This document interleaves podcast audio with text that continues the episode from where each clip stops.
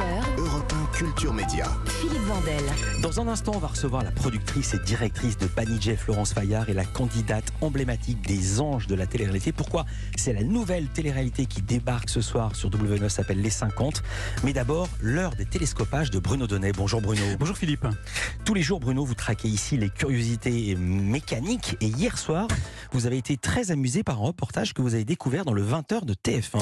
Oui, un reportage très inhabituel, Philippe, dont le mode de traitement fut, comment vous dire, un bijou d'impartialité. Je vous raconte. Vous en avez parlé en ouverture de l'émission avec Louise Bernard, la bataille en fait rage entre TF1 et Canal+, qui refuse depuis vendredi de diffuser les chaînes du groupe de sa concurrente. Alors, d'ordinaire, ce type d'information intéresse certes les pages économie et médias de la Mmh. presse écrite, ou encore les émissions spécialisées comme la vôtre, mais absolument pas le 20h de, de la télévision qui a bien d'autres chats à fouetter. Et puis, traditionnellement aussi, hein, les chaînes évoquent assez peu leurs déboires commerciaux à l'antenne au motif qu'on ne parle pas de soi aux téléspectateurs qui s'en tamponnent. Seulement voilà, en l'espèce, une partie du public est impactée par la baston entre TF1 et Canal+.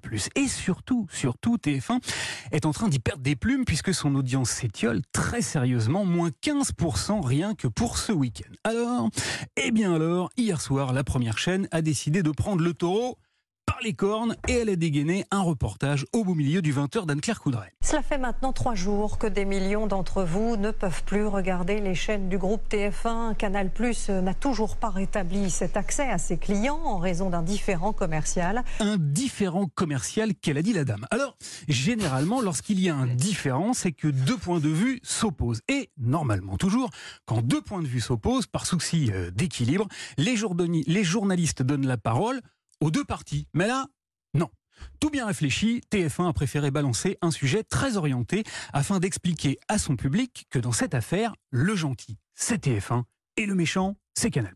Ce week-end, la ministre de la Culture lui a demandé de rétablir cette diffusion pour les téléspectateurs qui n'ont pas d'accès à la TNT. Du coup, les fins limiers de TF1 ont commencé par chercher un téléspectateur pas content. Et c'est du bol, ils ont mis la main sur Jean-Baptiste. 20 ans euh, de fidélité, c'est une trentaine d'euros par mois.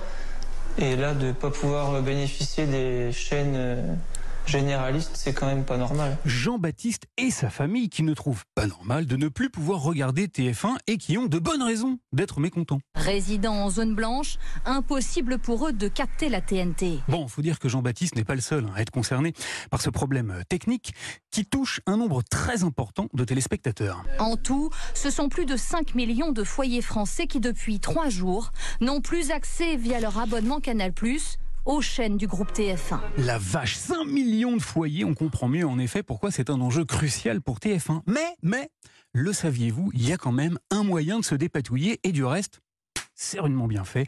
Dans la famille de Jean-Baptiste, même quand le vilain Canal Plus coupe le robinet, eh ben il regarde quand même TF1 grâce à une combine. Mais des solutions existent pour regarder leur programme préféré en direct, se connecter sur mytf1.fr ou TF1 Info. Eh oui, car chez Jean-Baptiste, leur chaîne préférée, c'est TF1, bien sûr. Voilà pourquoi les images du reportage nous le montraient très clairement. Ils regardent désormais la première chaîne sur leur petit écran d'ordinateur. Bon, restait encore à dire que Canal+, en plus d'être méchamment vilain, a des oursins dans les poches. Et il y a trois jours, Canal Plus contestait le montant demandé par TF1. Ce matin, dans une interview au JDD, le patron de Canal Plus réclame désormais un accès gratuit à ses chaînes. le pingre et a expliqué que l'argent que réclame TF1, c'est pas pour s'enrichir, bah non, c'est pour financer la culture qui coûte un bras. Ce contrat finance en partie les créations TF1, près d'un milliard d'euros investis chaque année.